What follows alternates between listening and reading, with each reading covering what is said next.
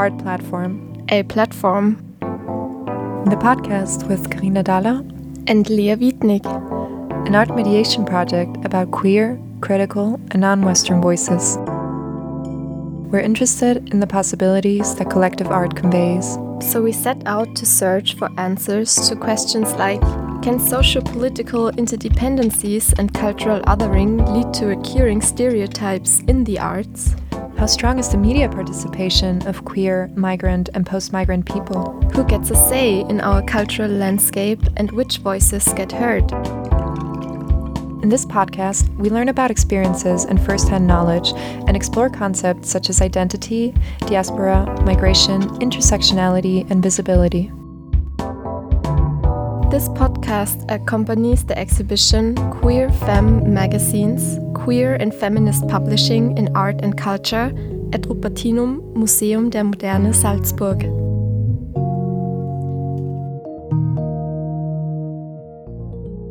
So, if you find yourself physically in our exhibition space, you will see a corner with lavender walls. On them, there are picture frames hanging in a playful order. You might be sitting down on the comfortable couch that is standing on a rounded rug facing the room. In front stands a long old couch table that might perhaps remind you of one that you have at home. On it, there are a few zines, comics, and graphic novels laid out for you to read into. And also headphones where you can listen to all the episodes of our podcast. You will find that you feel like you're in a living room that is because we aim to create a space within a space, a place where you feel comfortable to stay, where you want to listen to a podcast and get a sense of ease. Everyone knows that feeling that you get in such a communal yet private space. The association with home, the calm, settling feeling of finally arriving. Carina and I had the opportunity to curate a part of the exhibition and the project that we collectively curated for this exhibition explores how the artistic and collective publishing of alternative, which means digital and analog publication media, is used as a vehicle by critical, non Western, migrant, and post migrant voices to promote visibility and belonging. At this point, we believe it's important to let you know one of the foundations of our podcast. Um, so we are aware that language can be an exclusion criteria in the arts and beyond, and therefore we have chosen to make this podcast bilingual, German and English. The people we will be interviewing have the opportunity um, to decide themselves in which language they would like to speak with us. This is primarily to increase accessibility and to enable equal participation. So, yeah, this means that possibly some episodes will be entirely in German and others in English. Just so you know, English is not our first language, so bear with us sometimes. We will therefore also not assume that it is anyone else's first language either. So we will do our best to keep the language as simple as possible throughout. Uns ist bewusst, dass Sprache ein Ausschlusskriterium in der Kunst und darüber hinaus ist. Dadurch haben wir uns für die Zweisprachigkeit Deutsch und Englisch entschieden. Unsere Gesprächspartnerinnen dürfen selbst entscheiden, in welcher Sprache sie mit uns sprechen möchten. Dies soll vor allem die Zugänglichkeit erhöhen und eine faire Teilhabe ermöglichen. Also ja, das bedeutet, dass einige Episoden in deutscher und andere in englischer Sprache sein werden. Und nur damit ihr es wisst, Englisch ist nicht unsere Erstsprache und wird das vermutlich auch nicht für viele Podcast-HörerInnen sein. Wir werden uns daher bemühen, die Sprache so einfach wie möglich zu gestalten. Aus diesem Grund würden wir das Intro ab jetzt in englischer Sprache aufnehmen. that is why this introduction will be recorded in English from now on.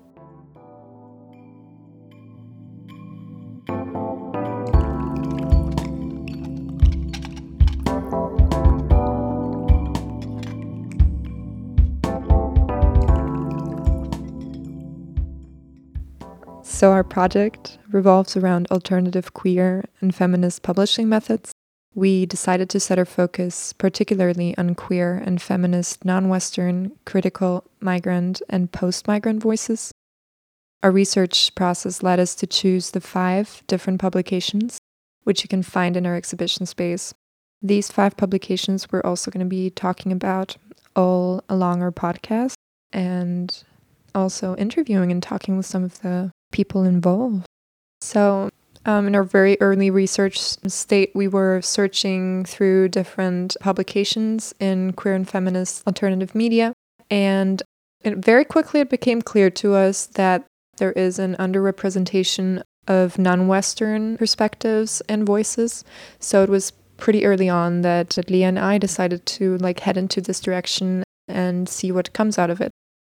Like you said, we are very happy to have five activist publications within our part of the exhibitions, which are Aquarium, a comic from Patu, Borrowed Faces, a graphic novel from the collective Fehras Publishing Practices, the Home Stories comic from Vina Yun, the Migrazine, a magazine from the association maiz, and the Perilla Zine from the Perilla Association. What is at least in our eyes, connecting the publications is that they articulate how socio-political and cultural interdependencies can lead to recurring stereotypes and discrimination patterns as they reflect on social interactions and the need for fundamental changes in perspective. These encounters take us from the reimagined events of 1960s Beirut publishing culture to the visualization of stereotypes and expectations of BIPOC artists within the comic scene to the media participation of queer and non queer migrants as political actors. Through artistic and social engagement, they also explore post migrant experiences in Vienna's Korean diaspora and the unification of Austria's Asian diaspora.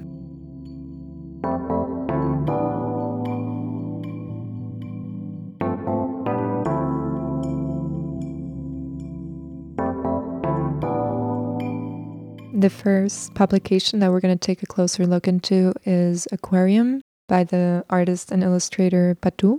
It is a comic, a comic in um, in German. It came out in the year 2020 as part of the project Wir hätten da, it's a German project, wir hätten da ein Projekt, Diversität strukturell denken. Um, it's more or less about a story of three friends, which are part of the queer and BIPOC community and are comic artists themselves. And they're telling us their own personal stories about their experiences within the publishing scene and what their like difficulties they're facing, basically and it's also like a comic about friendship as well which is for me personally like very beautiful to read and it's also visually very pleasant to look at. The color pattern that Patu chose and the illustrations are very, very harmonic and just really nice to look at. So there's this one specific part of the comic there's a person leaning over working on a comic themselves. This person is wearing a shirt with two labels on their back. Um, one label says Migrationshintergrund, which means migration background, and the other label says Muslima, which means Muslim. And above this, there's a text, and the text reads I'm going to quote it in German. Doch nach und nach hat sich für mich herausgestellt, dass mir bestimmte Labels angeklebt wurden, um mich besser anzapfen zu können. This means that more and more I have seen that I would get certain labels glued at me so they could be able to tap me better. Yeah, I've found that very interesting. Our next artwork is called Borrowed Faces. It's a photo novel from the collective Fehras Publishing Practices, which consists of Kenan Darwich, Sami Rustom, and formerly Omar Nicholas. The first issue got published in 2019, and the second issue was actually recently presented at the Documenta 15, also in a comic format, but blown up very big. Like you could stroll around the comic, walking, and it was more like a life sized presentation or like bigger than life size. But we have the first issue as a normal comic with us. So, Fehras Publishing Practices founded themselves in 2015 in Berlin, and which is combining the artists is their shared interest in publishing and archive practices. So, the photo novel Borrowed Faces is actually an artistic research project. So, it's not only an artwork, but there's actually a bigger research project going on behind the scenes.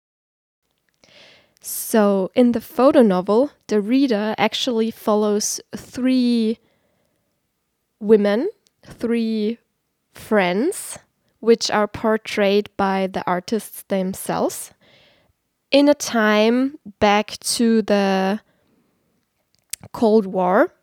The comic takes place in the eastern Mediterranean and North African region. And said with the words of Fehras Publishing Collective, I quote, Our heroines will take you on journeys filled with labor and love, joy and disappointment, and will reveal the entanglements of politics and culture through the prisms of power, money, creativity, and friendship. End of quote. The research focuses on the American Franklin book programs as well as the Soviet book market in the 1960s.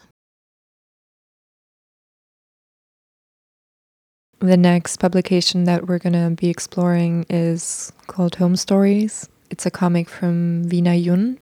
Home Stories explores the Korean diaspora in Vienna and was first published 2017.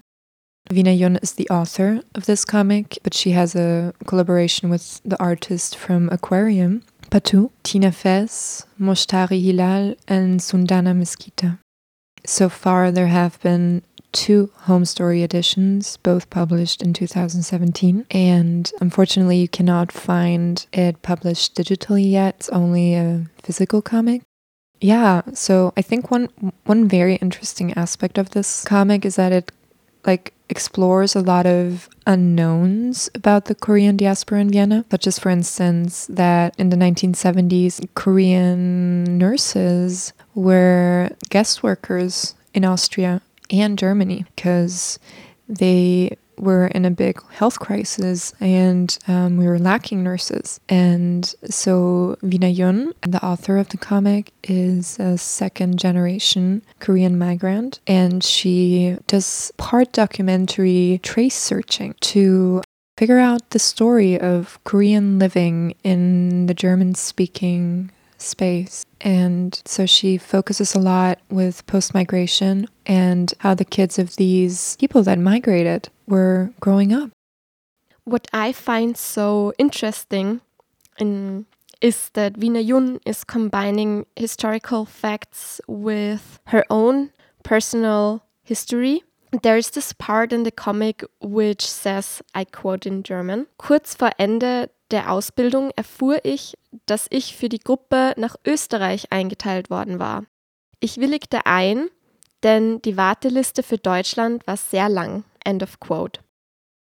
It says that shortly before the end of the medical school, the person noticed that she was put into the group for Austria and she accepted it because the waiting list for Germany was too long. And for me personally, I can say I wasn't aware actually about this fact that we flew in people, especially women from Korea, to help with the medical lack in Austria. That was part of the history that I've never been told and I've not been educated on, which, yeah, was actually something new for, for me. And it was, I, I appreciate learning this fact from Vina Yun within her comic.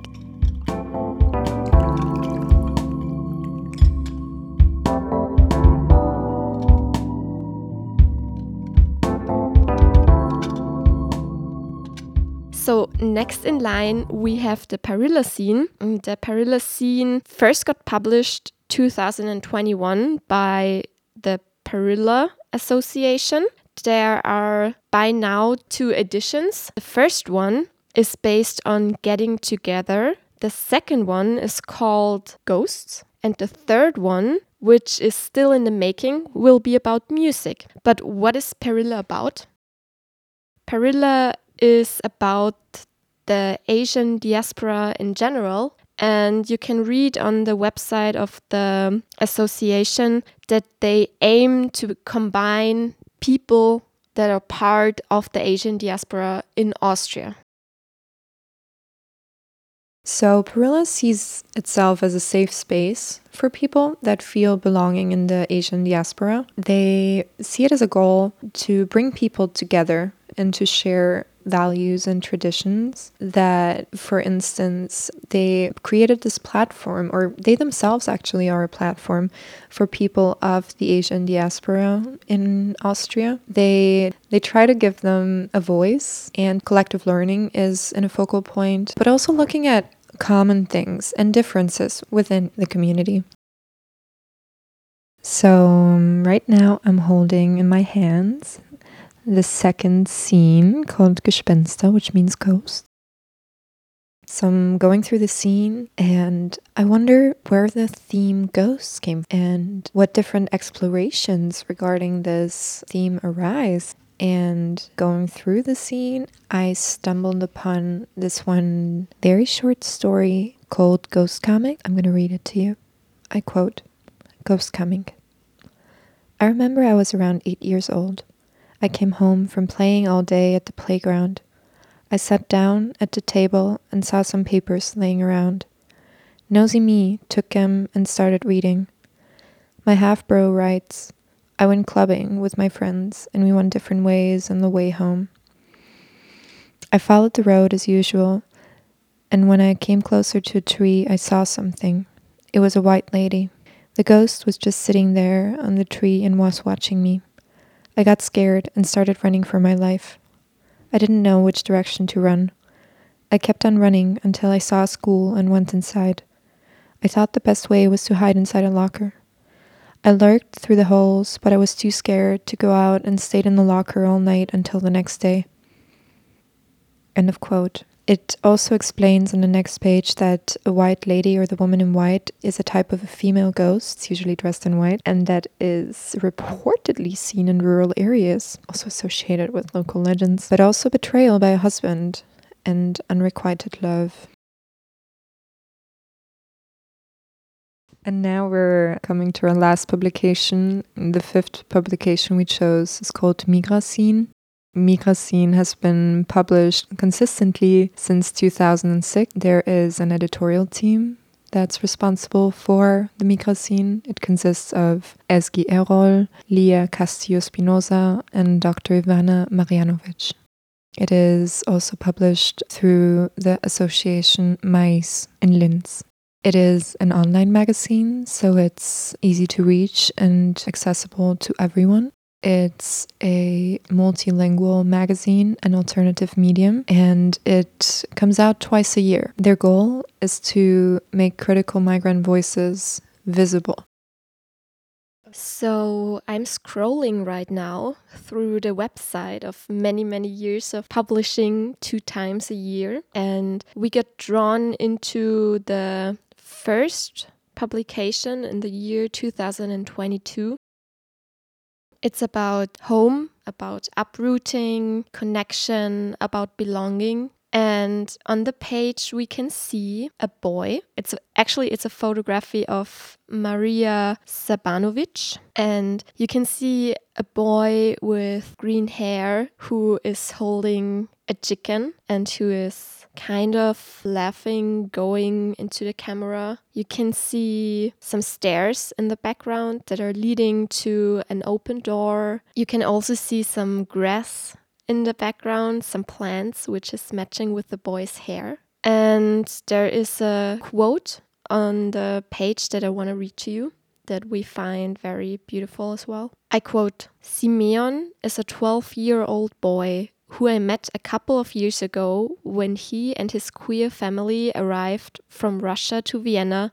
escaping the totality regime of Vladimir Putin. He has three parents, two of who are non binary people, and lives with them in a shared house project. Growing up in a queer environment, Simeon is trying out many things and social roles forbidden for so many children. When I met this special kid for the first time, he was wearing a pink tutu ballet skirt with mohawk hairstyle. Now he has green hair and a chicken named Clara. End of quote. Yeah, if you want to read into the whole article, it's in German as well as in English. We would suggest you to just have a look at the online Migrazine website. You can find many beautiful stories and click yourself through it. What I find so beautiful about this online magazine is the way, like you said, Carina, they're combining articles as well as personal stories with also art in a way. Like this photograph is also really beautiful and everything matches really well. And you have this longing to get deeper into it. At least that's something that I feel now.